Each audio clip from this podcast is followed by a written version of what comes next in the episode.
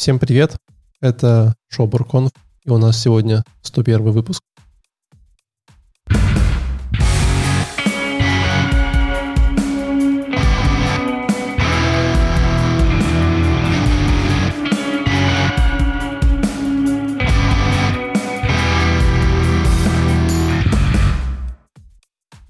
Я, конечно, надеялся, что сотый выпуск будет наследним Шобуркон.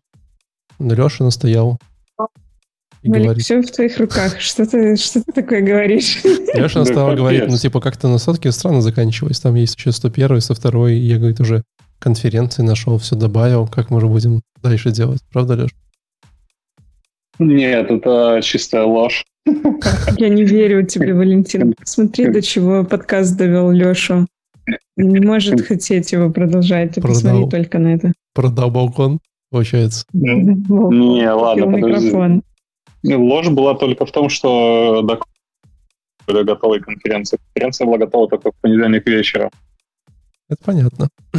Эм, Слушай, на самом деле я эту конференцию искал очень долго. Очень долго. Ну, типа, то есть какая-нибудь нормальная, адекватная конференция по дизайну, и они какие-то все, там, кто-то пичет, кто-то еще что-то делает. Постоянно каждый раз ерунда какая-то. Да, у нас, конференция. у нас сегодня конференция, которая называется UXDX. Она не то чтобы совсем по дизайну, но дизайн там тоже присутствует, скажем так. Вот. Э, Леша давно хотел бы поговорить с вами по чему-нибудь по дизайну. Э, как сегодня вы слышали с нами сегодня э, наша постоянная ведущая Леша, и также с нами сегодня Алина. Да, это я, привет. Ты уже вернулась в твою э, пещеру? Да, да, вернулась. Видите, мои Фирменная белая стена, мой микрофон, все со мной. Прекрасно. Ты сегодня ты все оружие. Не будешь молчать. Да. Говорить будешь. Я оптимизировала свои пол-литра чая до э, кувшина с водой. Mm. Вот. Поэтому я а меня... не буду дегидрирована случайно в ходе подкаста нашего, а вот у Леши случится э, приступ диабета после того, как он вот это допьет, я думаю. Я, кстати, не знаю, Леша тут в камеру показывал вот эту вот грузинскую газировку. И она прям очень хороша. Прям очень ее люблю. Сами. У меня сегодня падает интернет периодически, поэтому я не уверен, что мы сможем. А, итак, у меня тут дисконнектин, реконнектин. Что-то происходит. Пока ничего понятного. Я явно лежу. Мой зум, мой зум закрылся. Валик, Здравствуйте, здравствуйте. Здравствуйте. Я зашел с запасного канала, потому что основ... все остальные каналы отвалились. Я сейчас надеюсь, что наш стрим вернется его на природу. Вот. Э, но приятно, что запись моего пульта не прерывалась. Вот. Теперь мы живем на LTE. И, возможно, это будет первый стрим э, про конфу в режиме LTE. Не уверен. Не, слушай. в такой чер... черноте сидеть? Вот еще нет, я сейчас верну. Это просто как называется? Егор же уже стримил с э, LTE. Не очень. Я, кстати, на... ну да, я написал ему, но, судя по всему, он уже не прыгнет. Эта техника не выдерживает жару просто. Выдерживает. У вас все и так и стоит жара? Что ты говоришь? Ну, уже 20. У вас так и стоит жара? Уже 20 плюс, но все равно. Окей. Ну, у нас сегодня упало. Вчера было 39, по-моему. Сегодня дождь слил и поубавилось. 39 приятно, но вроде как мы должны вернуться. Посмотрим, кто у нас со стримом. Ты уже давно вернулся. Прям в стрим вернулся. Вау! Да, да. Да, видишь, интернет не хочет 101 выпуск, говорят, сотый. Вот, кого-то нам не хватает почему-то, Леш. Почему ты прячешься от меня на, на стриме? С ним. Это все конференция по дизайну, я считаю. Типа, come on. Кому нужна конференция по дизайну? Они такие. Ну я что? вообще не успела понять, что это было. Слушай, давай, давай заведем его. Ну, что ты, что ты паришься? И так Нет, уже... Тоже никак. Никак, вообще никак. Э, но мы вернулись. Воу! Заново все? Не, заново. Почему? Поехали. Я думаю, что мы... Так, Леш. Расскажи про XDX и понеслась. Что такое XDX? Это вообще какая-то знаменитая конференция или нет? Я, я, я так и не понял, но это одна из конференций, которая выдается в списке, выдается по Google дизайн-конференции. Ну, как и следует из названия, это User Experience и Develop Experience. Она действительно не совсем по дизайну, но по User Experience там встречались доклады. Ну да, но не совсем даже не по UI, а по UX. Ну так э, раз мы тут э, сделали такую небольшую этот, паузу, может быть, сразу бы и поехали, Алин? Готова начинать? Да, давайте, почему бы и нет. Давай. Эм, так, мой доклад будет первый, да, супер класс. Э, это доклад, который, сейчас я скажу, как он называется. Он называется Staying Agile While Scaling the Team. Э, доклад от э, VP э, продукта в Дизере. Э, вот, он... Э, Что в принципе, такое Дизер? Тут, Дизер — это такое приложение, апка... Короче, Дизер — это такой Spotify. Mm. То же самое примерно. Вы можете там слушать музыку. Я, честно говоря, не знаю, насколько давно они появились, но узнала я про них недавно, и недавно же начала ими пользоваться, потому что Spotify повел себя абсолютно отвратительно при переезде. А Он... что случилось? Что случилось? Там, короче, все стало плохо с аккаунтом, он не хотел подключать, показывал мне интерфейс на чешском, ни в чем не было возможности разобраться. А, вот, я просто плюнула на это и перестала э, пользоваться им просто вообще полностью. А э, муж мой, он прошел этот путь до конца и купил себе дизер.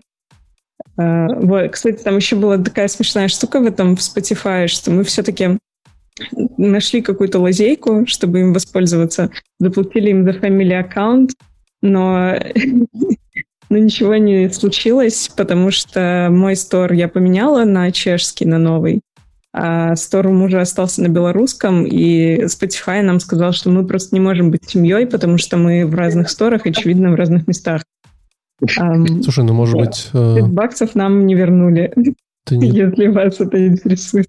Но ты не думал, что, возможно, инженеры Spotify знают больше, чем ты, может быть, или они можете быть семьей? Какие у них там машин learning, AI, вот вся история. А у вас что, любовь против них? Ну, есть, есть, конечно, некоторые вероятности, но пока что, пока что я склонна верить собственному опыту. Вот, больше, чем Spotify. Короче, так я познакомилась с Дизером. Собственно, поэтому я и доклад послушать решила, потому что название знакомое, продукт вроде вполне себе прикольный. Окей. Okay. Вот. Может заменить в плохой день и в плохие годы Spotify. Эм... Что говорят? Спикер. А, спикера зовут, боже мой, у него довольно сложное имя. Вот все-таки я тоже попала в эту ловушку. Но насколько мне позволяет мои знания французского произношения, э, зовут его Бенуа Терперо. А, там очень много лишних гласных, э, которые, вероятно, не читаются. А он рассказывал о том, как э, оставаться гибкими, как растить успешный продукт, и при этом а, не, не скатываться в беспорядок и вообще, короче, быть э, э, прозрачными для всех и успешными. Естественно, как всегда, доклад построен на нескольких ключевых словах. Э, это мой любимый формат докладов. В этом случае у нас четыре слова. И э, это следующие слова. Организация, коллаборация, э, приоритизация и коммуникация. Это такие четыре основных столпа продукт-менеджмента, про которые он говорит э, и делится своими лучшими практиками. А что подразумевается под организацией? Это, собственно, компания. Э, он предлагает компании относиться как к продукту и э, каждую команду нас, настраивать на то, чтобы она могла тестировать свои гипотезы и видеть, что именно подходит для них лучше.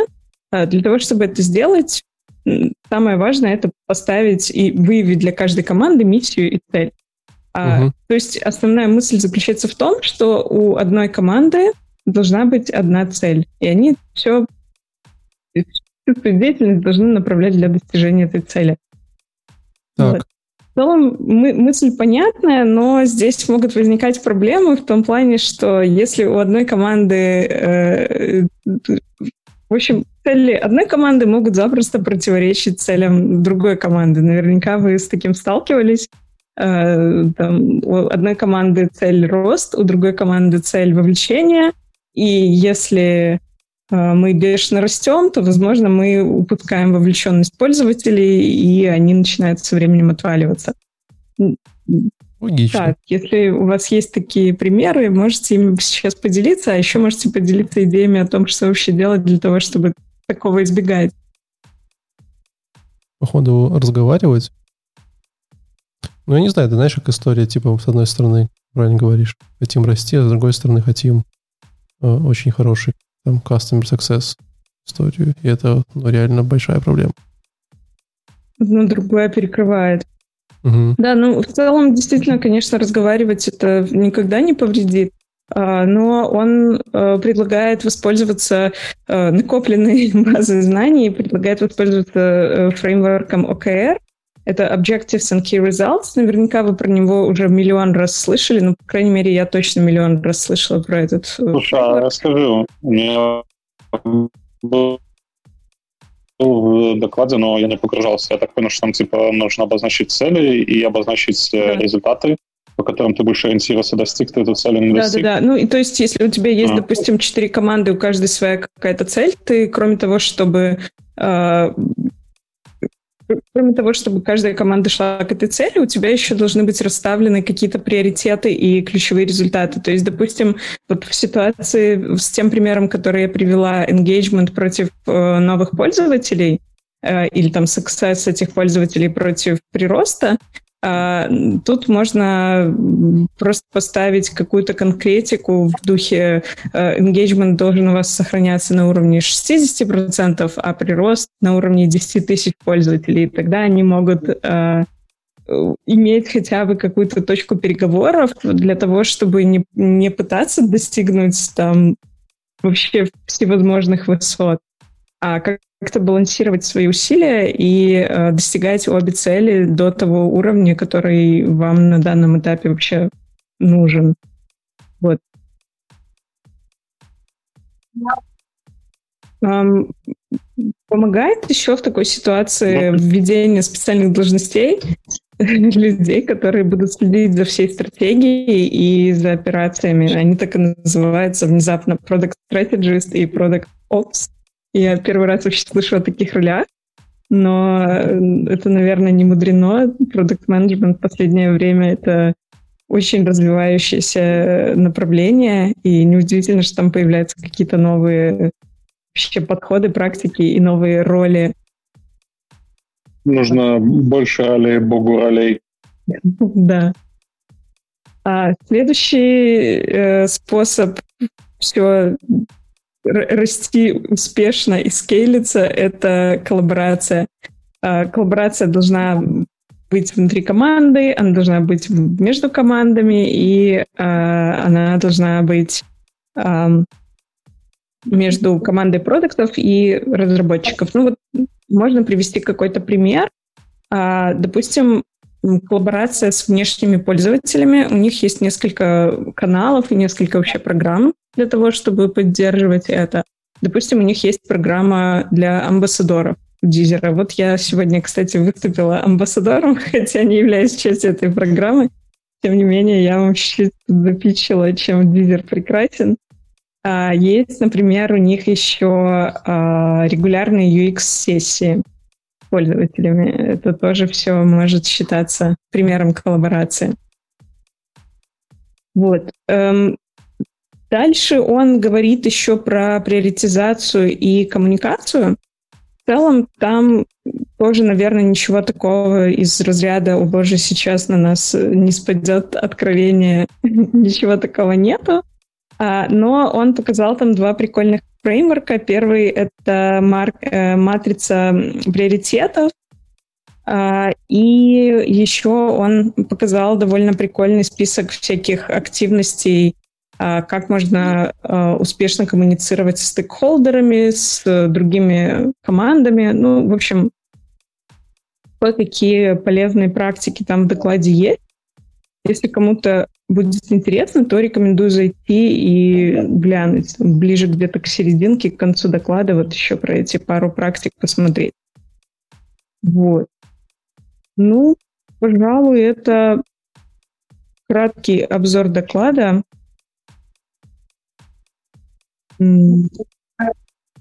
Мысль, которая понравилась, которую хочется, наверное, вынести, это э, мысль о том, что вам надо всегда все over-communicate. То есть вам нужен прям вот передоз коммуникации. Не бойтесь всем все повторить по три раза, все ваши результаты, роудмапы, апдейты, что вы сделали. Расскажите маркетингу про новые фичи, расскажите стейкхолдерам про ваш роудмап. А, потому что Уже, файлы... Ну, мы же в, в прошлый раз обсуждали, что весь этот agile, ну, нафиг слишком много синков, слишком много коммуникаций, и это все ну, мы перестаем разрабатывать тогда. Ну, видишь, тут все-таки сильно зависит от роли. Э, если ты э, маркетолог, то для тебя важно быть в синке с э, продукт-менеджментом и понимать вообще, как продукт развивается, чтобы делать свою работу. Если ты разработчик, возможно, действительно тебе не надо быть в курсе всех апдейтов, достаточно просто быть в курсе твоего направления, либо твоей фичи, над которой ты сейчас работаешь. Это тоже важное искусство балансировать коммуникацию, но, тем не менее, вот одна из его мыслей — это over-communicate. Не бойтесь, не бойтесь передохнуть коммуникации, пусть у всех все будет. Мне кажется, это вот бич современной разработки, что, может быть, где-то коммуникации не хватает, а где-то ее чересчур. И непонятно, как расставить приоритеты, какая коммуникация должна быть больше, какой меньше, какую надо проводить, какую не надо проводить. Типа эта история, где типа этот митинг должен был письмом быть? Угу. Ну да, что-то да. типа того. Никто не знает, просто, ну, просто говори В всем. этом смысле э, коммуникация ведь это тоже совсем не значит, что она должна быть в ходе созвона.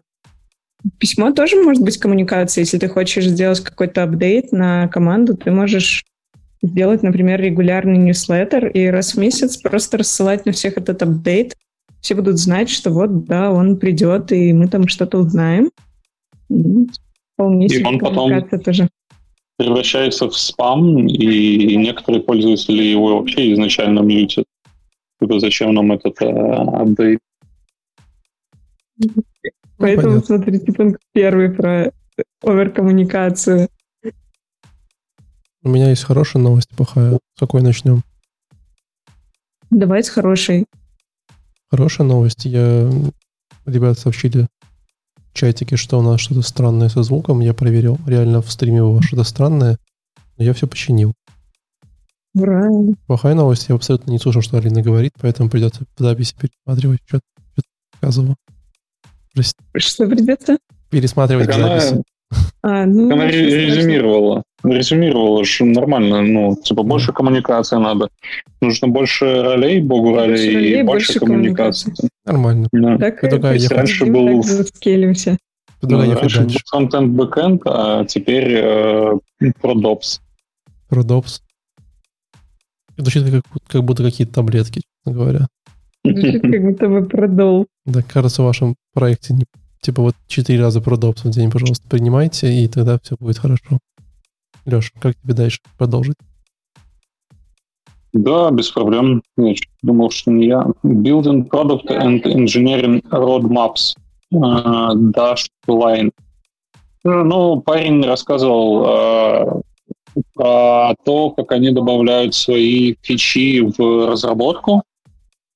А, тоже упомянул вот этот OKR, Objective Key Result, а, и рассказал полностью весь процесс. На самом деле интересно будет послушать э, тем, кто работает в небольших командах продуктовых, э, где только-только зарождаются все а, флоу по разработке, по добавлению фичей. Он рассказал, какая, как они шли к этому ко всему, там несколько лет, и к чему они пришли, что Да, теперь у них э, есть, э, опять-таки, куча мест для сбора э, эффективной информации. Это там и дата-анализ, и customer support. Они получают э, информацию из разных источников. А, добавился у них отдел Product Research, который изучает рынок и что происходит. А продукт, кстати, о котором они говорят, это этот password менеджер не очередной паспорт менеджер, правда, он говорит, что у них там уже типа тысячи интерпрайзов и куча таких клиентов, хотя я никогда не слышал а, об этом паспорт мессенджере. Это Dashlane, как я понимаю. Dashlane, а, да, Dashlane. Да, в общем, у них э, зарождаются где-то там в кулуарах какие-то идеи появляются, и дальше эти идеи идут по э, flow pitch, то есть э, ты приходишь и пишешь свою идею на каких-то э, там, определенных э, митингах. Все как вот э, в стартап-комьюнити, где ты приходишь на там, конференцию или еще куда-то и начинаешь питчить. А, решается там а, втягиваем эту фичу или не втягиваем. Если более-менее фича нам подходит, то а, разрабатываем более детальный план, более такой расширенный pitch. Э, уже прорабатываются там все вопросы по количеству денег, по количеству ресурсов, которые нам нужны на эту фичу. А, полностью документация фичи готовится, прототипы фичи. И еще один синк на Greenlight, э, чтобы дать как как greenlight и переводится, зеленый свет, э, чтобы дать зеленая линия, чтобы дать а, этой фиче зеленый свет, чтобы она пошла в, э, в разработку. Знаешь, я не понимаю. Ну, что? То есть, с одной стороны, ты сказал, что это какой-то процесс для маленьких команд, маленьких продуктов. Не-не-не. Я сказал, что послушайте, если вы маленький продукт, только начинающий, то это вас ждет. Ну, то есть в определенный момент у тебя становится а, куча всяких идей, куча всяких э, там планов, я не знаю, еще что-то, и ты не можешь эти все процессы контролировать. И ты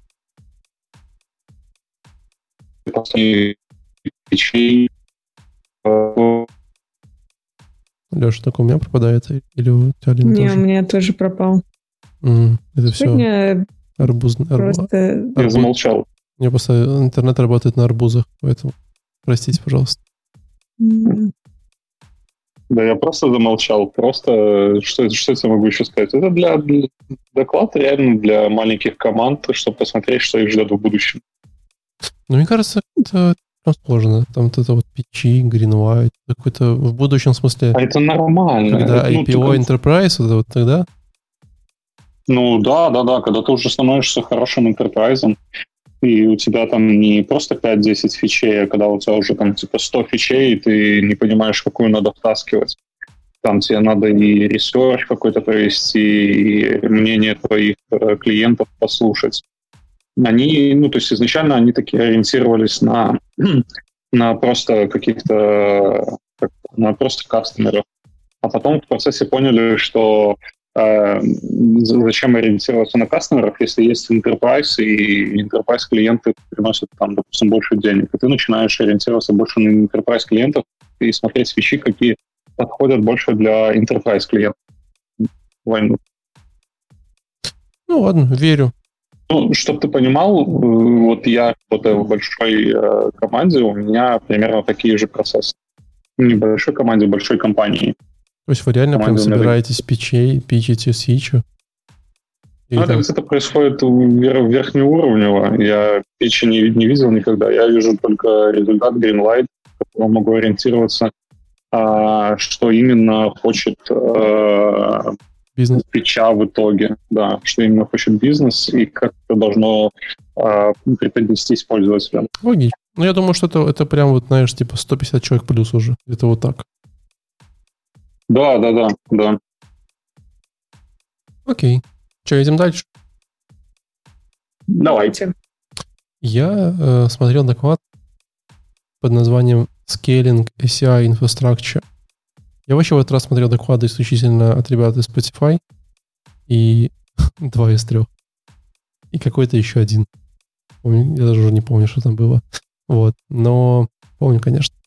Но вообще, на самом деле, это интересная проблема, потому что э, кажется, ну, то есть вот CI, CI, ну, то есть для тех, кто не знает, CI — это Continuous Integration, это такие сервера, которые в процессе разработки, они там тесты запускают, какие-то там разворачивают, сворачивают сервера. В общем, то, что помогает вам как-то э, автоматизировать всякие ваши э, разработческие процессы.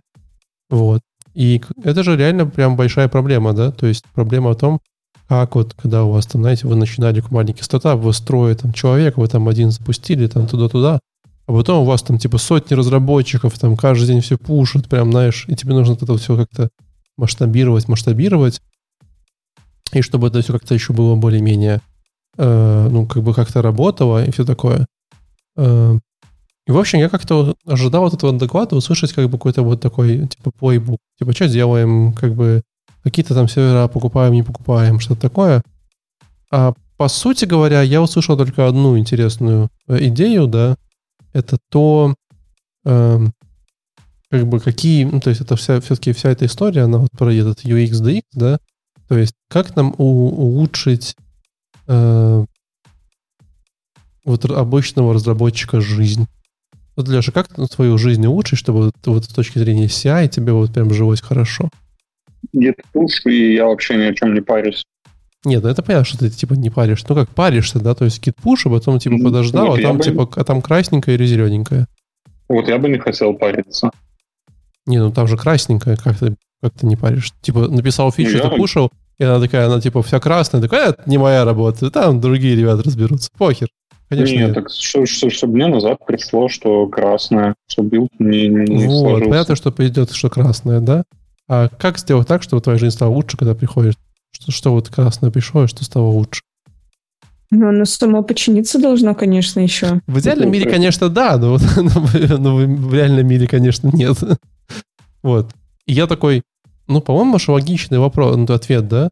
Хочу, чтобы я вот сразу git push, а оно сразу говорит, красненькое или зелененькое. Вот прям через 5 секунд. Так вот. это, это реально же все. Ну нет, на самом деле не, невозможно, что прям реально. Ну не через 5 секунд тут. Вот у Леши сегодня с его интернетом точно не через 5 секунд. Слушай, в наши, же, в наши же дни уже, по-моему, GitHub сам научился тебе говорить. Ну, то есть, конечно, если это все настроено. Говорить что? Красненькая или зелененькая? То, э, да, просто Так все, не, все умеют говорить красненькая, зелененькая, если это все настроено, да? Тут скорее был вопрос, типа, как мы можем вот, типа, что вот мы как там какие-то DevOps, CI-инженеры можем сделать, чтобы вот людей как бы осчастливить.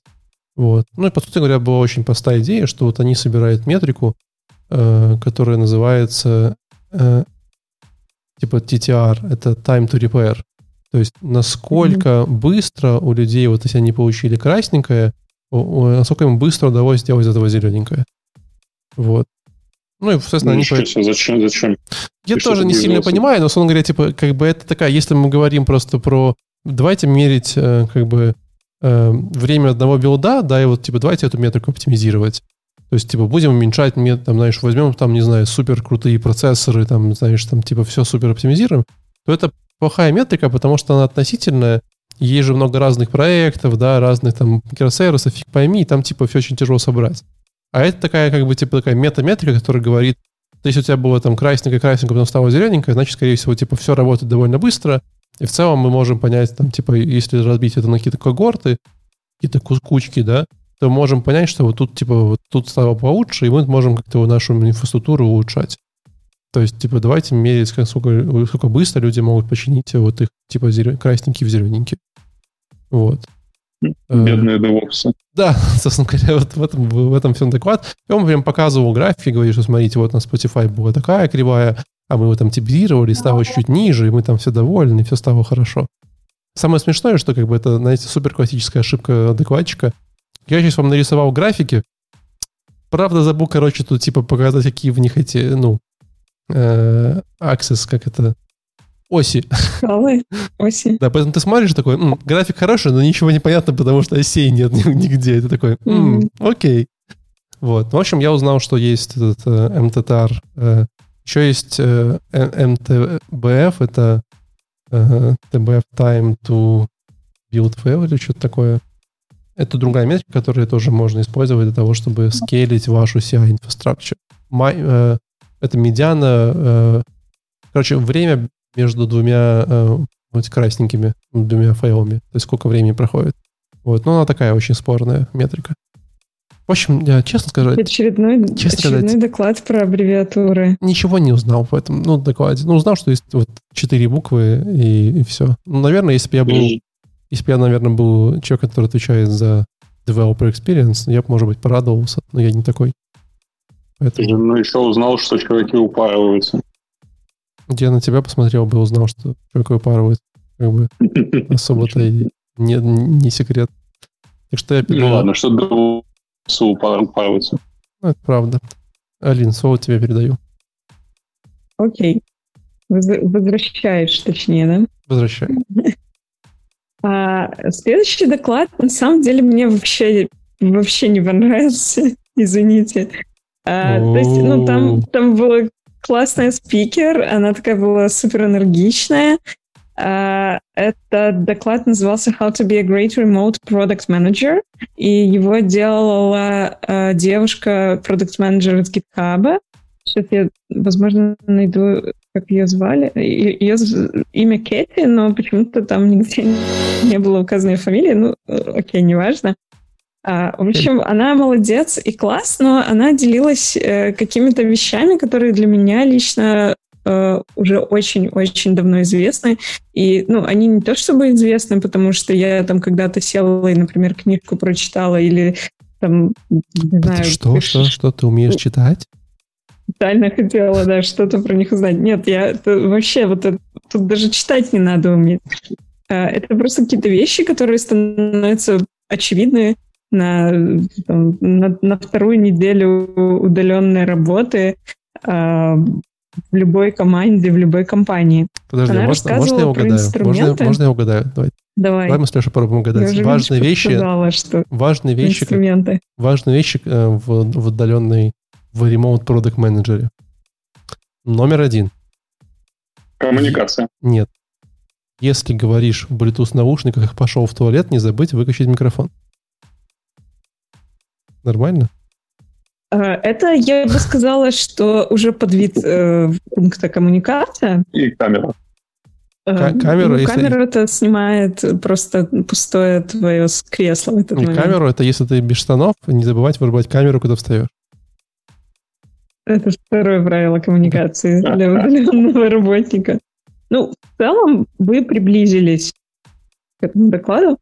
Леша абсолютно совершенно с первой попытки угадал, что да, действительно, номер один — это коммуникация. И, правда, она там говорила не только про коммуникацию, но еще про коллаборацию. Это просто вообще слово дня, слово конференции. Вот. Э, и да, естественно, там шло все вокруг того, что вам надо использовать какие-то тулы для того, чтобы ваша коллаборация, коммуникация и все другие вещи на букву К были эффективными и успешными. Да, угадаю. И e-mail, Slack, Zoom и... И откуда и... у нас спикер? GitHub. А, это GitHub, GitLab? GitHub, да. GitHub, да, GitHub. GitHub. Да, все так. Она рассказывала про Zoom, э, Slack и GitHub. GitHub. Как основные инструменты для коллаборации. А было как пользоваться, там, типа, как звук настроить? Не, не, такого не было. Такого не было. Ну, это, кстати, вы Там... видели на этой неделе в Slack странная новая фича? Да, я видела. Я а, запустил пару кстати, раз. Так... Странно. Не, а что за фича? Она у меня появилась э, в одном э, в одном спейсе, она у меня появилась уже как бы полностью и давно, еще на прошлой неделе. А в другом спейсе только на этой неделе. Наверное, это связано, может быть, с платностью, бесплатностью, я не знаю. Ну, я что-то так и не понял. Фича хабу называется. Это как типа... Короче, ты можешь создать такую говорилочку в, ком, в канале э, в Slack, и типа там все могут говорить. Так это Discord. Ну, типа Discord, да. Или, или Clubhouse. То есть, ну, все то, что уже все давно сделали, GitHub, ой, GitHub, говорю, Slack себе зовет. Странно, что GitHub еще не зовет. Наверное, еще пару недель тоже выкатят. Ну да. короче. Да, да.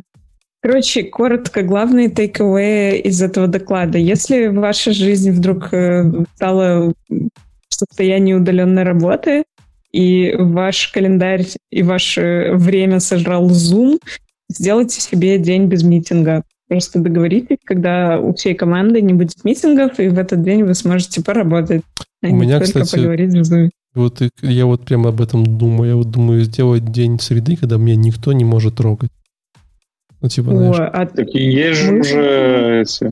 Есть лайфхаки, как это все сделать. Берешь себе просто, кидаешь митинг э, и все на целый день. Не, ну это понимаешь, да, можно. Это, это довольно, кстати, любопытная штука. Мы, э, у меня был день без митингов раньше, просто свой какой-то, который я выбирала для себя. Э, у людей в команде, у коллег тоже такое было. Э, как правило, да, действительно, человек просто букает себе э, один большой митинг на весь день. Э, но мы пошли дальше. У нас э, тут с недавних пор э, появился день без митингов для всей компании. Суббота? есть, когда это... Ну, суббота и воскресенье очевидно, но еще один посреди рабочей недели. А, сейчас это среда. Среда.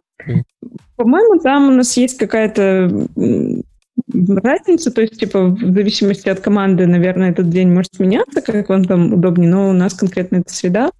И это очень прикольно заходит. Я рекомендую всем. Вот. А еще лучше заходит два дня без митингов. Вообще лучше всего семь на неделе. Это идеально. У меня, конечно. У меня нет столько митингов. У меня нет столько митингов, поэтому, типа, я скучаю по митингам. Сидишь такой, блин, надо бы митинг придумать какой-нибудь. Леша, поэтому я... у тебя есть проконф. Э, я Лешу в среду посчитал, что, что на вечер среды я, по-моему, был на 23 звонках. Вот и вот с утра понедельника. Не, у меня локальные синки там между командой происходят, типа, что поправить, а как что. А таких синков... Ну, я бы, знаете, что я бы выбирал понедельник. Ты в понедельник приходишь на работу, и что ты, ты хочешь разобраться вообще, где ты был в пятницу, остановиться, что, как продолжить это все. Бы вот выбрал понедельник. Понедельник я сложно, бы вот можно прогулять. Не выбирала. Погулять, прогулять можно случайно понедельник. Да, я, я вот понедельник поэтому и не выбирала, потому что в понедельник довольно тяжело начать именно работать, то есть сесть и что-то делать, потому что тебе надо собраться с мыслями. Но, в принципе, для того, чтобы собраться с мыслями, мне, например, достаточно там, ну, максимум часов двух. И то есть, если у меня в понедельник э, есть несколько встреч, даже пусть их будет там, например, 4 по часу, э, с какими-то перерывчиками, все равно в перерывах мне хватит времени, чтобы собраться с мыслями, там, поковырять чаты, а, почту, какие-то документы, вспомнить все. И, вспомнить в общем-то, уже да, войти в рабочий режим. И с этой точки зрения лучший день без митингов — это вторник, потому что ты уже все вспомнил, ты вошел в рабочий режим, но ты еще не устал. И можешь во вторник э, эффективно сесть и там, не знаю, написать что-нибудь, какой-то документ большой или эм, материалы какие-то подготовить, или там не знаю, просто даже спокойно посидеть, подумать о том, как вы дальше будете развивать свой продукт. И вот для меня это был вторник, но, в принципе, среда э, мне тоже хорошо зашла. Команда наша вся хотела не общаться в среду, и я смотрю, что в среду у меня эффективность примерно такая же, как и во вторник, ничего хуже не стало.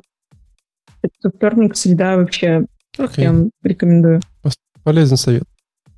Все? Да. Еще один? Ну, могу еще один, наверное, уже не будет такой полезный. Эм, ну, например, э, она советовала использовать эмоджи в коммуникации письменной, потому что тем людям, которые относительно недавно перешли на удаленку, бывает часто тяжело общаться письменно из-за того, что письменная коммуникация не передает эмоций. Да, там есть оговорки, эмоджи не все одинаково понятны. Иногда они какие-то выражают чувства, которые... Ну, в смысле, личика на эмоджике или там какая-то картиночка маленькая может интерпретироваться по-разному разными людьми. Вот, но тем не менее это все равно добавляет э, красок и какие-то базовые вещи, типа там улыбка, смех, класс э, и так далее. Это прям очень хорошо может заходить. А еще меня, э, кстати, немножечко удивило, это э, этот совет удивил, она порекомендовала использовать Grammarly Э, для проверки текстов и именно для проверки тона письма. Вы, наверное, уже знаете, да, про эту фичу в Grammarly. Ты когда пишешь текст где-то, и Grammarly его проверяет, он кроме ошибок еще показывает тебе такой смайлик, который э, как бы отражает э, тон твоего письма. Он иногда такой в очочках, типа нерд, типа ты такое занудное письмо написал, или может улыбаться, и, э, значит, ты дружелюбный, или если ты очень дружелюбный, он там тебе может даже такую обнимашечку тебе показать. Это а, бесплатная версия? Да, это, это бесплатная версия у них. Э, ну, есть прикольно. такая фичка. И мне почему-то казалось, что вот этот тон э, и вообще эта фича, она полезна только для не-нейтивов. Когда ты можешь не до конца понимать оттенок тех слов, которые ты используешь в письме, а, но вот меня удивило, что э, девушка из Калифорнии с таким очень явным таким американским произношением, то есть, ну, она, скорее всего, там, если не родилась, то очень давно живет, очень давно пользуется английским, то она тоже нашла эту фичу полезной, и что она смотрит на э, этот смайлик, чтобы понять, в каком тоне может быть воспринято ее письмо. Я э, считаю, надо идти дальше и на корпоративную почту делать фильтры. Типа, если там э, если минимум, короче, там типа смайлик, 7, да? Да, 7 дружелюбности из 10, то как бы письмо отправляется, нет, то тебе приходит репорт, типа, чувак, прости, но твое письмо достаточно дружелюбное, перепиши. Да, вот там, знаешь, а типа, если у тебя типа, тут... PR фикс, ты такие, о нет, братан, типа, так не подойдет. Знаешь, типа, давай, типа, пиши правильно. Если у тебя смайлик в очочках такой, когда ты накатал вот такое вот письмо из буллет-поинтов, знаешь, ну тогда вообще просто. Не, смайлик очочком, знаешь, типа, если посылаешь кому-то там разработчику, то проходит, а если менеджеру, то он такой, не, братан, не, по не поможет. Давай как бы по-человечески напишу в этот раз. Да, типа такого. Ну вот, пожалуй, там были еще какие-то takeaway, но они такие уже совсем совсем простые, очевидные, типа добавьте там себе э, стендап-бота вместо того, чтобы каждый день стендапиться.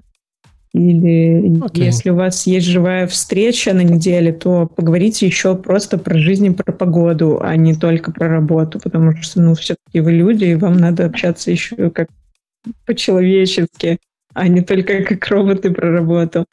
Вот, ну, если вам интересна тема коммуникации удаленной, то, конечно, посмотрите этот доклад. Там есть всякие маленькие докладики, ой, маленькие советики, но мне что-то ничего нового узнать не удалось. С эмоджи, кстати, есть проблема. Знаешь, какая? Mm. Не знаю, видел ли ты или нет, но в Mac и iPhone есть эмоджи двух обнимающихся людей. Mm-hmm. Вот. Да когда его посылаешь людям, которые не на маке, не на айфоне, они такие, что ты мне прислал, я не понимаю, что это. Ну, там а еще таких эмоджи нету. Ну, просто им не приходит. А, просто квадратик такой ну, приходит, да? да? Типа, типа квадратика, да. Ты такой, блин, короче, мне обидно. Леш. Ну, есть же с, с обнимашкой другой эмоджик, можно его слать. Он такой неприкольный. Двое обнимающих mm-hmm. людей прикольный. Леш, mm-hmm. давай, продолжай, слово тебе. Да, следующий доклад. Uh, lessons from uh, remote, что там, remote work?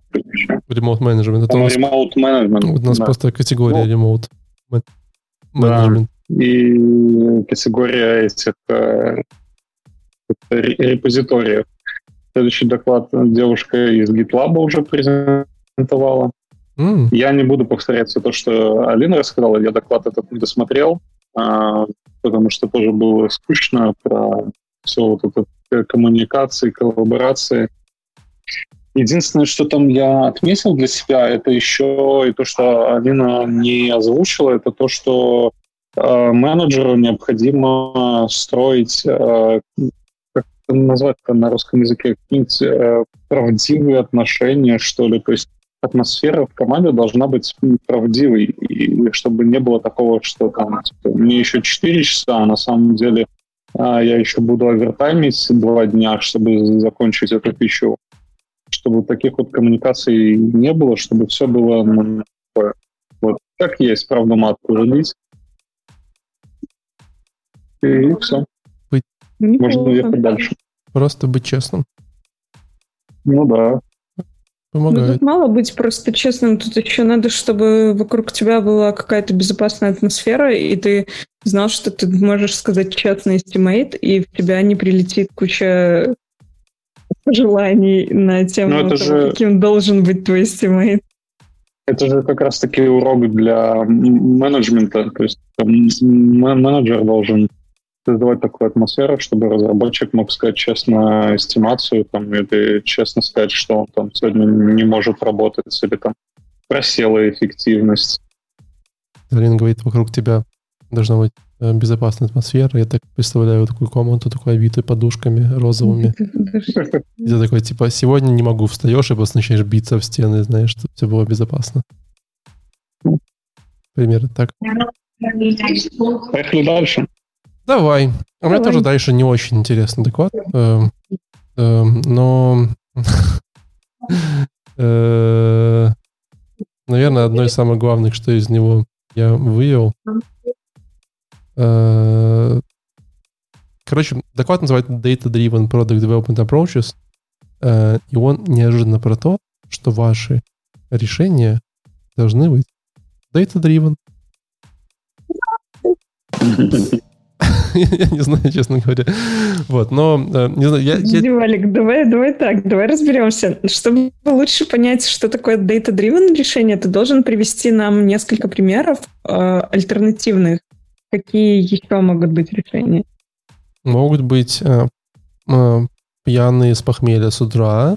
Угу. Просто э, продиктованный твоим состоянием, типа лягу и ничего не буду делать. Да, потом э, угу могут быть, э, типа, когда кубики кино, как это называется, случайное решение. Случайное решение, ага, понятно. Да. Вот, э, есть в состоянии эффекта.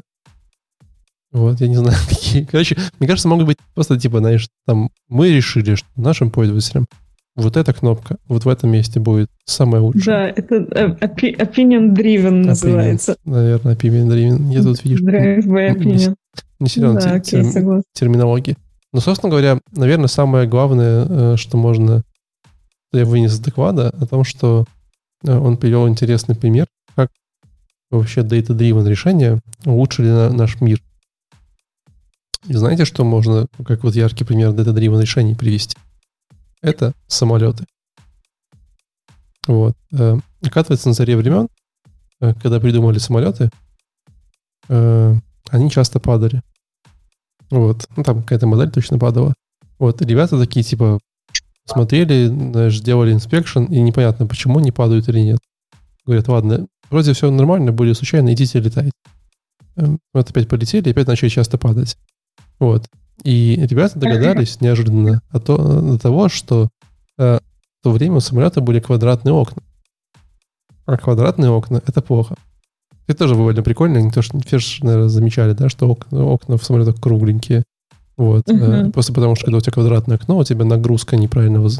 во время давления воздуха неправильно, неравномерно э, как бы распределяется, поэтому, типа, если там есть какие-то микротрещины, то они могут расползаться, и окна как бы э, разбиваются, а потом беда-беда. Вот. Но самое главное, что они вот пока пытались эту проблему с окнами решить, они решили э, придумали очень классную штуку, она называется Black Box, он же черный ящик. Вот, поэтому, в принципе, очень многие ваши решения в мире самолетов, они как раз очень data-driven, да? Они такие, типа, о, почитаем какие-то эти данные из черного ящика, что-то там поймем, э, там как-то починим самолеты, как там истории сделаем. Вот. Ну, вот я никогда не думал о том, что черный ящик это такая штука про для data-driven решений в самолетах. Угу. Вот. Ну да, да, на самом деле и правда такой просто чистый пример data-driven решений. Да, ну вообще в целом весь, весь спич был о том, что ребятки, короче, типа вот классно, когда vision, все такое, это все должно быть хорошо, но не забывайте про data-driven, не, бывайте, не забывайте, что вам нужно в это выгадать гипотезы, как-то по ним итерироваться, и чаще всего не расстраивайтесь, что то, что вы придумали изначально, на самом деле может оказаться совершенно другим продуктом в итоге через полгода, потому что, ну, так получилось. То есть это как бы нормальная история, это жизнь, да. Не значит, что в вашей голове э, был тот продукт, который вам нужен. Все. А, еще, наверное, самое важное, метрики очень трудно собирать, их анализировать, но это вы все сами знаете. Типа, ну, как бы трудно понять, какие метрики правильные, какие неправильные, как анализировать, это все mm-hmm. очень сложно, ужасно, но вам придется с этим как-то жить. Вот. Не очень понял, э, честно говоря. В целом, о чем? Ну, идея понятна. Алин? Снова, снова мой доклад. Ого, мы сегодня прям так быстро движемся. А, так, мой доклад называется First Good Cafe. Uh, a playful framework for making decisions. И я благополучно забыла, ребята, из какой компании его делали. А, компания называется Frantic. Но, честно говоря, я раньше такое не слышала. Это какие-то консалтеры, которые эм, консультируют по дизайну в том числе. И э, у них там был довольно забавный доклад, там рассказывали парень и девушка, и у них был такой интересный стиль. Они, когда кто-то один говорил, э, он ну, рассказывал кусочек информации, а второй в это время говорил, да-да-да, угу, да, точно, точно. Ну, то есть все время так поддакивал, и было так странно. То есть сначала это было довольно забавно, к концу э, доклада, хорошо, что он был короткий, это уже стало так чуть на уши давить. Да-да-да, вот. Алин, говори, продолжай. Да-да-да, да, Валентин, согласна. Вот, в общем, у них э, доклад был такой, как бы, про две истории одновременно. Они э, рассказали, точнее, они привели пример э, сложного решения в обычной простой бытовой жизни. Например, у вас там большое количество людей, компания с большого количества людей, э, и вы хотите выпить кофе.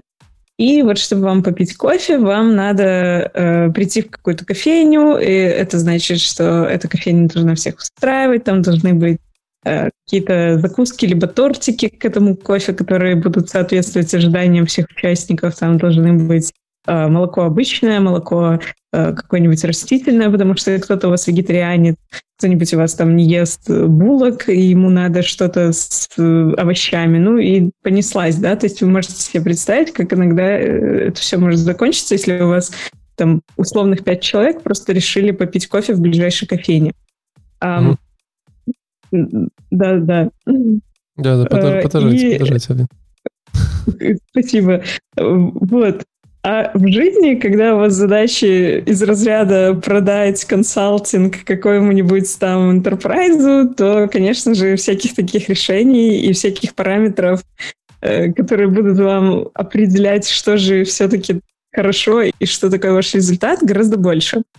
А, соответственно, это осложняет принятие решения, Соответственно, люди иногда склонны как-то это дело скипать, например, там, отложить принятие решения, типа, мы посмотрим, как дальше пойдет, да, мы там, давайте еще чуть-чуть пройдемся, может быть, вот следующая кафешка будет получше, чем это. У меня, кстати, такая а, проблема и... часто возникает. Если ты вот четко не определил место, куда ты идешь, а вот просто давай выберем какое-нибудь случайное какое-нибудь вот место, mm-hmm. где поесть ты можешь мест 15, мне кажется, пройти, оно всегда будет достаточно хорошее для тебя. Меню почитать, да, да и да, все да, там да. что-то не то, да.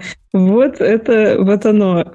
А, или ты можешь а, решить, что тебе нужно больше деталей. То есть ты вот будешь там идти от одного места к другому, читать меню, или там, не знаю, в Google карту полезешь и будешь там смотреть, что еще есть. Вот. А После того, как ты понял, что у тебя есть больше деталей, ты еще можешь захотеть узнать побольше вариантов. Может быть, какие-то еще есть опыты. Мы уже тут поняли вроде, что мы все вегетарианцы, да, нам надо вегетарианское кафе. Но, может быть, мы пойдем вот не в ближайшее вегетарианское, а которое через два квартала. Um, проблема у всех этих стратегий, естественно, в том, что само решение откладывается и не принимается. Происходят какие-то действия, которые как будто бы полезные, но э, нету самого решения. Там в жизни, в работе это может происходить в духе там вы приходите к кому-то и говорите, давай примем решение по этому вопросу, а человек вам отвечает, окей, но мне нужно время подумать, да, это вот откладывание. Или говорит, окей, мне надо поговорить, обсудить это с CTO. Это вот про больше деталей. Или говорит, хорошо, ну давайте сделаем сначала брейнсторм со всей командой, соберем все идеи, которые у нас есть, и потом только примем решение. Это вот, по сути, все те же самые стр- стратегии, которые не позволяют вам принимать решения, но позволяют делать какой-то вид, как будто бы вы его пытаетесь принять. Кстати, очень жизненная история, на самом деле. Я, я иногда даже как-то неосознанно так делаю. Знаешь, ты когда уже после такой замученности, какие надо решения принимать, ты на все смотришь, думаешь, может, еще какие обсудим, детали добавим? Давайте просто завтра, пару дней еще надо об этом подумать. Я завтра вот подумаю, да. Это просто, это как бы часто не потому, что ты решение не хочешь понимать, а просто потому, что это ты сейчас можешь быть в таком состоянии, что ты просто ну, никак, не сегодня можно. Нормально. И кстати, Валик, ты уже эм, хорошую очень идею предложил, которая созвучна с этими ребятами. Эм, ну, они, естественно, там рассказывают о том, как вообще всего этого избегать и что надо делать, чтобы принимать решения эффективно. Первое, что надо делать, это определить скоп, то есть понять, что, о чем именно вы должны принять решение, это вот то, что ты говоришь, что если ты заранее уже знаешь, в какое заведение ты идешь, то э, проблемы решаются сами собой на этом этапе. А, ну и второе полезное действие — это понять, кто вообще будет принимать это решение. Казалось бы, все просто, но дальше они тоже такую жизу рассказывают, ну, почему оно не работает. Первый пункт, почему это не работает, потому что все слишком вежливые. Все говорят, ну, меня устроит любое. Мне вообще все равно. Предлагайте, что вам нравится. Это просто вообще каждая первая ситуация. А вторая причина — это, ну, обычный такой страх зафейлить. Типа, вот я сейчас приму решение, и будет какая-то лажа. Эм, может быть, пусть бы это кто-то сделал другой. И еще есть проблема вот этого вот лучшего, которое враг хорошего, да, что а вот там где-то за углом может быть еще что-то получше. Давайте вот мы все-таки еще сходим, еще 200 метров пройдем. Um, вот, как, как, в этой, как эти ситуации можно пробовать разрешать? А можно просто в какой-то момент, когда вы видите, что вот все эти процессы уже в самом разгаре, а, можно просто заволонтерить и стать тем человеком, который примет решение. То есть сказать, я решил, если вы все такие скромные вежливые, я решил, мы идем вот в такую-то кафешку. А, либо, э, кроме, ну, кроме этого, вы можете еще сфокусироваться на следующем шаге, то есть принять какое-то небольшое решение, которое просто вас чуть-чуть продвинет, а дальше вы посмотрите, что, что надо еще сделать для того, чтобы прийти к какому-то большому генеральному решению. Ну и третье, это вот как раз из Лешиного предыдущего доклада, надо культивировать психологическую безопасность, как они это назвали, а, чтобы у людей не было страхов э, зафейлиться. Ну, просто самый простой и, и понятный прием в этой ситуации это то, что ну, не, невозможно постоянно принимать решения и не зафейлиться. То есть зафейлиться любой в любой ситуации. Всегда такое случится, просто примите это и, и решайте. Это правда. Вот. Мне кажется, даже чаще всего непринятое решение вот гораздо хуже, чем принято неправильное. Лучше принять неправильное, попробовать сказать что-то не туда и принять другое, нежели вот, наверное, месяцами ходить такие, не знаю, ну, подумаем. Это тоже, тоже хороший point, что всегда есть возможность потом принять еще другое решение. Или два. Угу. Да вообще решение очень сложно принимать. Мне кажется, это такое, знаешь, типа где-то у тебя есть такой, знаешь, столбик, как в игре, в мозгу, и ты когда решение с утра принимаешь, то как-то вот, знаешь, количество хп отминусовывает, и ты этот день такой, mm типа, уже можешь уйти в минус, и уже больше не можешь. Все, уже, типа, надо перезарядить. Да, уже вечеру сложно понять, хочешь ли ты чай или кофе. Вообще, да никак. Там, не знаю, пиво или винишко, что там вечером люди пьют. Да, да просто да. даже маленькое такое простое бытовое решение становится Я поэтому... невыносимым. Когда еще было время, не знаю, помните ли вы, наши дорогие слушатели, нет, но когда ты раньше работал, ну, можно было ходить на офис. И на офисе было такое прекрасное время, обед, э, к которому можно было еще своими коллегами ходить в какое-то заведение покушать. Прям физически всем вместе. Вот. Я, я всегда обожал кушать э, в заведении, в котором было э, обеденное меню, там всегда было блюдо дня, суп дня и салат дня. Ты просто приходишь и говоришь, можно мне, типа, блюдо дня и суп дня? Они, и, типа, сегодня я такой, я не, я не хочу даже знать, просто принесите мне еду. а то вот э, да. сидишь такой, выбираешь, такой тебе суп или такой, ужасно. Невыносимо, просто больно. Все так. Поехали дальше. okay. У меня, кстати, следующий доклад самый интересный, который был в этой серии. Вот. Э, и в этот раз он э, от ребят из компании Glovo. Вы знаете таких ребят, да? Mm-mm. М-м. Я, насколько Нет. понял, Glovo — это, собственно, доставка еды, э, которая достаточно international, да. Вот в месте, я сейчас нахожусь, есть Glovo. Они очень сильно... Они вообще из Испании, из Барселоны. Вот. Но у них очень много городов. Они умеют доставлять еду. Для российских слушателей это будет Яндекс Еда, как и для всех остальных, наверное, тоже похоже. Вот. И они, собственно говоря, рассказывали, э, доклад называется Continuous Delivery at Scale. Если вообще вы заметили, брал Continuous Integration, Continuous Delivery, прям, прям полный набор сегодня набирал. Вот. Э, и это вот тот доклад, который я вот люблю такие структуры. Это такая вот история э, их опыта и то, чего они переживали за последние два года э, в компании. Э, и то, как бы вот как было, что сделали, и к чему пришло, и как стало все лучше. Вот. Все начиналось очень просто. Эм, спикер, который рассказывал доклад, э, он занимает позицию инжиниринг-менеджера, пришел туда как работать. Э, зовут его Харун. Эм, вот. И он пришел и обнаружил, что как у них построен процесс как бы выкатывания всех обновлений продакшн. Во-первых, у них одно приложение, монолит, в 560 тысяч строк кода. Вот. Э, многовато, сказали бы вы. Я с вами согласился. 560 тысяч кода очень много. вот. Э, короче, и он рассказывал, что вот я пришел работать туда-сюда, вот, а мы прям растем-растем, прям, говорит, за два года вот мы там типа в три раза выросли, там каждый день, каждую неделю открываем новый город, там типа вообще там, знаешь, все такое. И для нас критически важно, чтобы, ну, как понимаете, э, это такое приложение, которое, если оно вот все упало, то люди могут умереть с голода. Это же доставка еды. Да, то есть кто-то может не дождаться своей шурмы. Типа, а, это, возможно, там единственное... 4 утра. В 4 утра, да. Или вот, кто-то, так, типа, с опохмела не получит свой э, борщ, я не знаю. Вот, вот вообще, это же прям ну, очень-очень-очень ответственное занятие. Вот, а еще хуже, что придет курьер забирать э, заказ в магазин, а заказ непонятно какой, приложение не работает. Чей заказ отвезет? И вот э, может вообще случиться непоправимое, и какому-нибудь вегетарианцу принесут стейк. Вот, а это вообще скандал-скандал, как вы понимаете. Вот, э, поэтому им нужно, как бы для них это очень важное критерий бизнеса, чтобы вот приложение 100 дня работало, 100 дня как бы там 100% там SLA, ну 100% не бывает, ну, короче, максимальная SLA и все такое. Вот. А так как это монолит, как-то так технически повелось, то э, это все очень сложно было как-то э, э,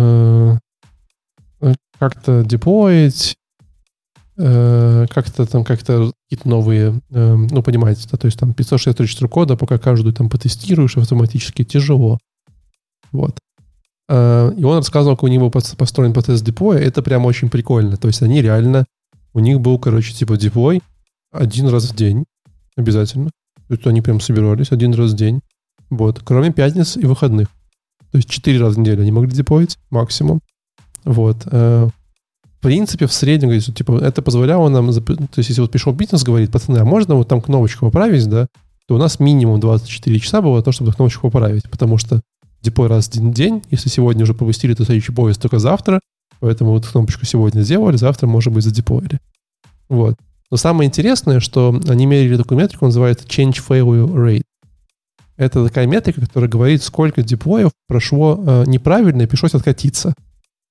Вот. Э, вот, Алина, угадаешь, сколько раз, сколько раз один раз в день они откатывались э, вообще в целом по? День? Ну, типа, сколько деплоев они его за год откатили обратно? Я не знаю, мне сложно предположить, потому ну, что очень разные бывают циклы. Ну, ну допустим, э, пусть бы, допустим, они откатывались там три раза в неделю, я вот так вот, например. Ну, а если, если они четыре раза в депо или три раза в неделю откатывались, то это получается, что 75%. 75% многовато, вообще очень плохо все. Многовато. Да, вообще они говорят 10-20%. То есть, в принципе, каждый пятый mm-hmm. депо, там, пятый, шестой, седьмой, да, уходил в молоко, им нужно было садиться, откатываться, вся команда там болела. Вот. Ну и, как вы понимаете, это очень, очень сомнительный путь э, как бы такой, такого выкатывания. То есть очень сложно, медленно, бизнес недоволен, все, э, все недовольны. Вот. И они хотели это изменить. Э, и, соответственно, как бы как они хотели это изменить, они хотели сделать так, чтобы они могли бояться, бояться и э, типа как бы вот максимально автоматически Э, это все дело раскатывать. Вот. И к этому они шли долгое время и пришли как, этому, как раз к этому continuous deployment процессу, да. То есть, условно говоря, э, им, он рассказал, что им нужно было, им немножко пришлось поменять и культуру, в принципе, в команде, да, какие-то процессы внутренние, там, и поменять, как у них раньше было, там, и модель, там, как они работают на GitHub и прочее, прочее. Вот. Но они к тому, что э, теперь как бы у них есть правило в команде, как только что-то попадает в мастер, то это сразу заливается автоматически в продакшн, сразу выкладывается. Вот. И теперь у них вместо одного деплоя в день, четырех недель, у них примерно получилось э, восемь с половиной деплоев в день. Вот. Э, и два с половиной. То есть раз в два часа они могут как что-то деплоить, примерно. Почему так? То есть, конечно, хотелось бы, может быть, и больше, но, вы, ну, там монолит, понимаете, тяжело там все это дело собирать, тестировать. Вот. Но вот э, э, мы сейчас опять используем малину как э, человеку-гадайку. Как ты думаешь, какое процентное отношение вот типа с увеличением количества деплоев, да, сколько неудачных у них получилось, получается в процент? Раньше должно было 10-20. Было, наверное, должно было снизиться, иначе зачем-то все, пусть будет 3. Ну, почти полтора. Да. да. То есть, Я какая-то очень пессимистичная в отношении деплоев. Да. И это, это, это, в принципе, очень прикольная и логичная метрика, да? То есть деплоев стало меньше, вот, код больше, кода стало в них меньше, соответственно, шанс ошибки типа упал, потому что кода стало меньше, да, и, соответственно, вы такие раз, и у вас типа приложение стало более стабильное, э, более качественное, э, бизнес больше доволен. Вот, что довольно как бы интересно и забавно. Вот. А потом он еще рассказывал о том, что они пошли по пути э, монолитов, начали разбивать их небольшие микросервисы, и вот один они, у них удалось выделить какой-то микросервис своего монолита, вот, и там вообще хорошо, там у них прям получилось что-то там типа 20 деплоев в день. Вот, э, как бы, не знаю, у них, видимо, ну, расширенный рабочий день, как вы понимаете. Вот, или там несколько, ну, что-то такое. Вот. Э, и там сейчас тебе вообще все довольны, все довольны. Вот. Э, но вот, в принципе, это как бы конец всей истории. Э, что интересное, что важное, э, он еще рассказывал про, про такой подход, про такое изменение – это то, что когда у вас эм, такой большой монолит, какая-то большая структура, то с введением этого код continuous delivery, постоянных деплоев, да, конечно, иногда случается проблема, и что-то падает. А когда у вас монолит, то это начинается, эта проблема такая, типа, проблема разделенной ответственности. Типа, о, нет, не мы, это отдел, короче, там, знаешь, авторизации, у них что-то в опишке, это они пускай чинят. Да мы там ничего не трогали, уже 4 недели ничего не... Что вот, ну, вот начинается такая история. Mm-hmm. Вот, поэтому они в команде, даже вот в условиях монолита, они поделили свою доменную область, и теперь, если там где-то падает в каком-то кусочке приложения вот э, при депое, то они сразу автоматически определяют, где упало, и такие, типа, это ваша команда, идите чинить. Все такие, ну ладно, типа, это наша. Вот. Ну, тоже довольно интересно э, наблюдать, потому что как команда растет и как процессы меняются. Вот. Э, один из самых главных takeaway для того, чтобы деплоить и вот это все continuous delivery штука работала, они используют такую утилиту, называется Spinnaker. S-P-I-N-N-A-K-A-R. Я про нее ни разу не слышал, я прям себе добавил в список на посмотреть, поиграться. Говорят, что ее используют Netflix, Google, Microsoft э, Target, Kenzan, Pivotal, Veritas. Э, ну, вроде ее начал делать Netflix. Э, она как-то вот умеет очень красиво делать эти continuous delivery э, деплои, но ничего по нему сказать не могу, потому что попытался посмотреть. Э, пока ничего не нашел. Э, ну, то есть пока не смог поиграться быстро. Вот. Наверное, и все. Ну, неплохо. Доклад довольно интересный. 25 минут э, на полутора скорости. Если у вас есть такая интересная проблема, если вы страдаете от сложных деплоев, я вам советую посмотреть. Особенно, если у вас команда уже немножко подросла, и вы от этого мучаетесь. Что, дальше пойдем? Ну, раз ты предлагаешь, то не смеем мы э, право отказывать дамам. Тестинг веб accessibility. О, это вообще наша... прям, это прям вообще моя э, жизнь последние пару недель. Хм. Давай. Хм. Слушай, ну, вообще этот э, доклад разительно отличается от того, что я до этого слышал, и он прям а, зашел с, со своим тулсетом на то, как тестировать а, accessibility. Оказывается, есть э, куча инструментов. Понятное дело, что ты автоматически протестировать можешь там ну, небольшой процент, 50% своего приложения. Дальше уже идет э, какое-то мануальное тестирование. Но даже эти 40-50% может чуть увеличить, э, добавив всевозможные вообще тулы.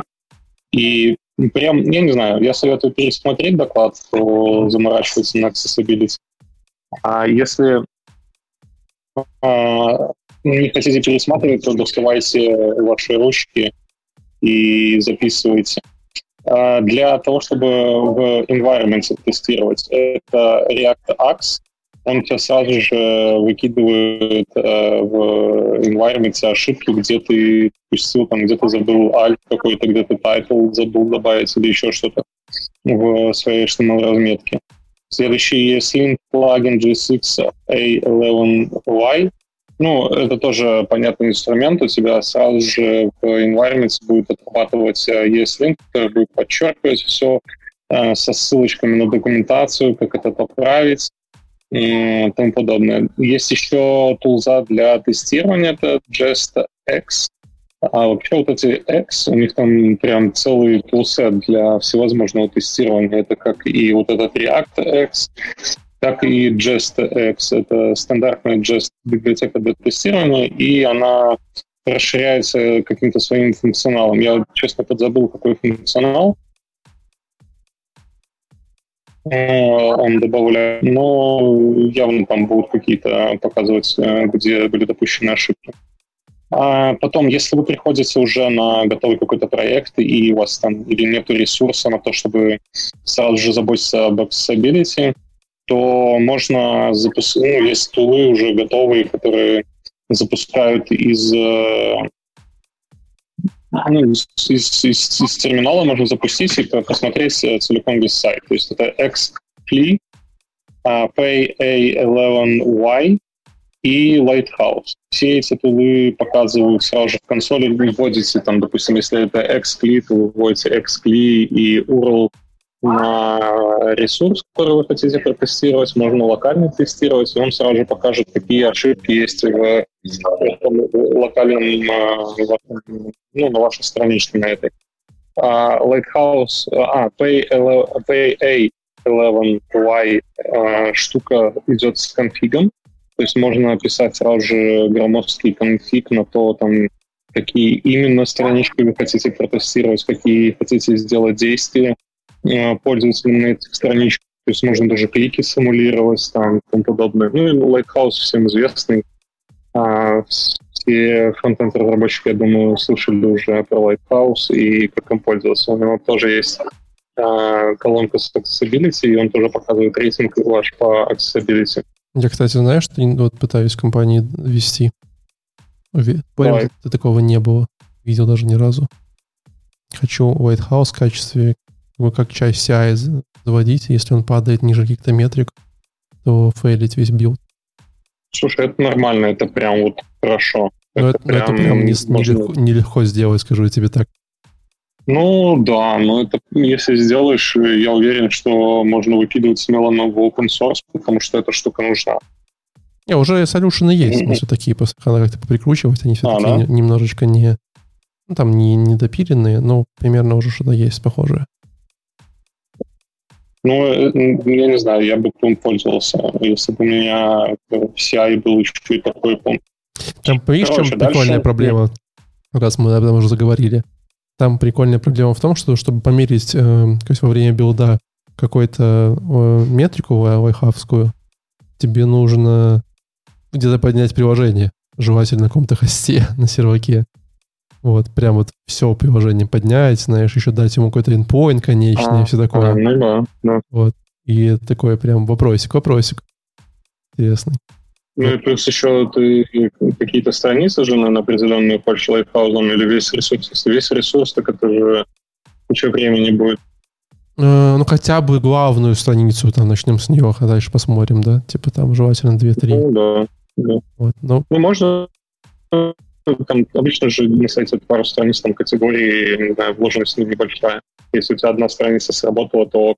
Ну, тут еще, знаешь, какой прикол? Допустим, если ты работаешь на а, каких-нибудь э, CMS, то ты даешь, или там сам пишешь CMS, или ты даешь пользователю возможность вставить свою картинку, да, и там же обычно есть еще такие поля, как описание этой картинки, и многие там менеджеры не заполняют его. А, ну, как, как ты это будешь отслеживать? Ну да, ну да. Ну хотя бы саму структуру мерить уже хорошо. Ну да, нет, конечно. Короче, дальше есть э, экстеншены, опять из э, AXA. Uh, XCOM Extension тоже все аналогично тому же, что он делает в терминале и у вас в проекте. Uh, Arc Toolkit аналогичный AXU. И есть еще прикольная штука Accessibility Insight. И чем она прикольная, я с таким сталкивался. Uh, приходится, допустим, когда тестируешь проверять на доступность табов, да, куда у тебя идут э, переключалки по табам и куда ты кликаешь. И, ну, как на выделение смотреть, куда оно попрыгало. А если у тебя в этот момент пап открылся, то куда он в папе будет прыгать. Ну, короче, очень такое сложное. Как Stability Insight показывает путь этих табов. То есть он показывает, у кого там таб индекс 1, кто будет следующим, кто следующим, и ты можешь посмотреть э, путь всех твоих табов вот прямо в, в браузере, э, он, он ложится расширением тем. Есть какой-то Wave, но э, прям очень сложный инструмент, в нем очень много всего, и э, и еще No Coffee, Э, он позволяет себе симули... симулировать э, всевозможные состояния, там, наподобие, типа, что, что видит твой пользователь, если у него блюр в глазах, да, и вот ты блюр меняешь и смотришь, насколько твой сайт там будет виден, или если он видит только один цвет. Там, Алин, вот. Алин. Я. Когда давно у тебя да. был блюр в глазах? Блюр в глазах? Да. Ну, замыленность. А почему спросил? Ну, не знаю, а, просто, просто странно. Типа... Ну, ты же хочешь посмотреть, есть же у людей там катаракты или что, я не знаю, просто как, как это аффектит зрение, да, и ты хочешь понять, а, как они видят а, твой ресурс, и ты оп, взял и посмотрел. Это типа, а, как твои пользователи видят твое приложение в бане. Прям в парилке. парилке. Ну, неплохо, нормально. Ну и э, еще один такой кейпоинт, который Мне высунул. Ну. Не знаешь, кажется, что Блир Кузах это не, не, не, знаешь, не в, не в режиме 21 года. Мне кажется, в 2021 году должны быть тест на запотевшие очки в маске. Вот это прям хорошо было. Да, кстати. Как вообще сделать, да, чтобы они не запотевали? Э, ну, мы, Ой, в, слушай, мы, мы в бассейне, э, типа, Э, ну, в бассейне, когда плаваешь, тоже очки запотевают. С маской. Можно было шампуня немножечко напариться, протереть. Тогда нормально было. Mm, прикольно. Короче, еще один э, хороший кейпоинт высунул, что когда вы задумываетесь о accessibility, вы задумываетесь не, не только о каком-то там не знаю, ограниченной выборки людей, которые там страдают какими-то болезнями. Ведь э, это вообще в целом про доступность вашего сайта. То есть иногда у тебя может быть там занята рука, и ты хочешь про протабать какую-то форму, и ты там, вот как ты говоришь, зашел с э, этого с холода в тепло, и у тебя запасили очки. И, ну, вот эти все случаи, как бы, вот, чувак описывал ситуацию, когда у него монитор накрылся. Вот черный монитор, а нужно срочно купить билет. И вот он давай, короче, проверять э, эти э, самолетные агрегаторы на доступность. Это очень смешная штука, на самом деле, да, типа, знаешь, ты можешь купить три монитора и поставить, в одном будет не будет синего цвета, в другом желтого, в третьем красного, и такой, типа, смотришь, все. Accessibility эксперт. Ну, на самом деле, инструменты прикольные. Прям вот э, первый доклад, который все перечислил и показал, как ими пользоваться и э, какой они результат себе дают. Да, ну, очень крутой. Интересно, что... Очень крутой я полистал, прям хочется даже посмотреть на некоторые из них. Это правда. Эм... Можем да. еще про горе дизайн систем. А давай. У нас еще есть э, 5 минут точно. А, еще мы доклад проскочили, короче, э, называется э, Design for Development Building Design System at Brainly. Есть какой-то продукт Brainly, они там прямо специализируются на этих дизайнах. И, ну, у меня, ну, короче, подход там стандарт у них. То есть они,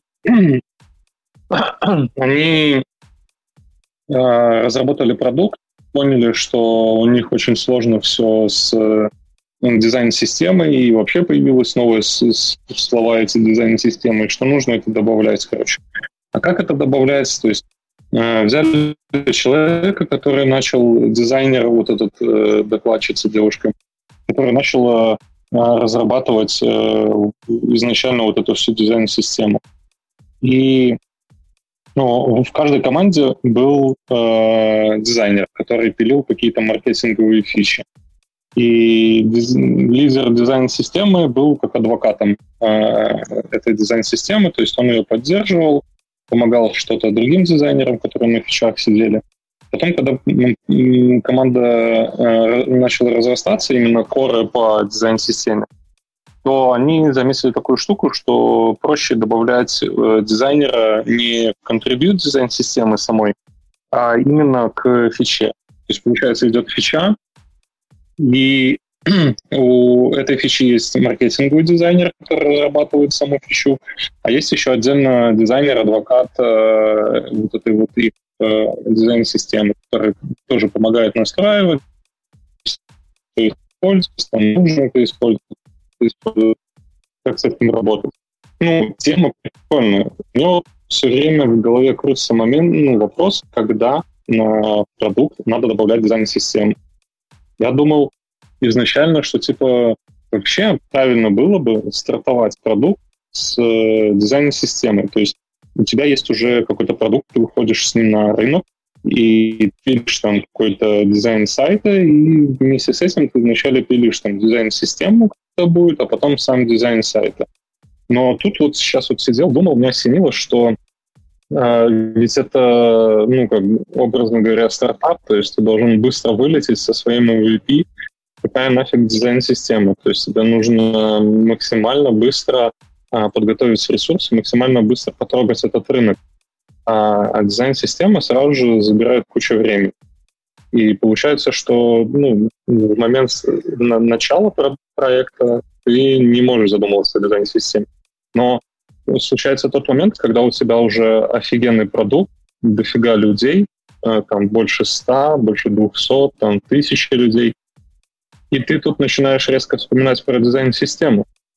А это уже тяжело интегрировать. У тебя каждый сервис предоставляет свою view со своим каким-то дизайнером, со своим каким-то рендером и все у всех по-другому, по-разному, да, у вас там цвета, может быть, совпадают, но начинаются там иконочки какие-то разные, вы начинаете иконочки быстро фиксить, делать в одинаковом хотя бы стиле, не то чтобы одинаковые. Ну, как бы это становится намного дороже, чем если бы вы добавили ее изначально. Мне кажется, лучший ответ на твой вопрос где-то между пресидом и Series A. Вот в этом вот промежутке э, было бы хорошо сделать дизайн-систему. А вот где Мне на... кажется, что... Ага, говори. Мне кажется, что поэтому в последнее время такую популярность набирает дизайн на базе беленького фончика, тоненького шрифтика и маджиков. Вот тебе универсальная дизайн-система, которая сложно Ну, блин. Ну, посмотри, посмотри на Яндекс. Ты же не можешь э, все продукты делать беленькими, там, там определенный брендбук, определенные стили. Ну, где, где фаза между пресидом серии А, где моджики с тонкими шрифтами, а где Яндекс вообще? Что ты такое говоришь? Слушай, они тоже, тоже начинали. Вот я просто мне интересно было бы пообщаться именно вот этими с лидами-дизайнерами, которые в определенный момент начинают это втаскивать, потому что а, дизайн-система Яндекса, судя из докладов, которые я смотрел, она постоянно развивается. То есть они постоянно, вот последнее, что я смотрел, это их э, коллаборация их дизайн-системы с Figma, и то, что каждому дизайнеру определенные фичи падает э, дизайн-система вот именно общая, где он может подвинуть э, в прям в вебе на пару пикселей там какую-то кнопочку расширить, увеличить, уменьшить, и она автоматически отправится там в виде какого-то JSON конфига разработчику, который будет использовать. Ну, то есть вот эта вся инфраструктура, она растет, как бы она развивается, и интересно было бы пообщаться вот с э, ребятами, которые это все начинали внедрять. Ну, ты же понимаешь, что они начинали это внедрять не в 2003 году? Образовался?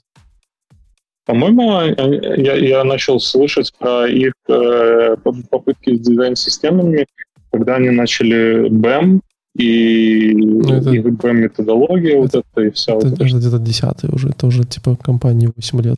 Ну, не, да. не стартап, а то и больше, чем 8, уже 18, я уже не помню когда. Но это может, ну, у них из сервисов таких крупных ну... Да, но ты же понимаешь, э, наверное, тут в этом, на этот вопрос нет, нет ответа в общем виде. Как бы. Было бы неплохо Блин, да. когда-то начинать. Ну, Хочется это, сэкономить. Кажется, такой же вопрос, как про технический долг. Только он, э, получается, в, в области дизайна лежит. Правда. Правда. Ну что, может быть, будем завершать? Как раз. Да, теперь уже можно. Давайте. У меня как раз к Леше есть вопросик на после шоу. Ну, давай. Тогда... Вопросики. Я... Я рад, что вы были сегодня с нами. Э, я надеюсь, что 101 выпуск хоть и комом, потому что мы сегодня его стримим с 3G.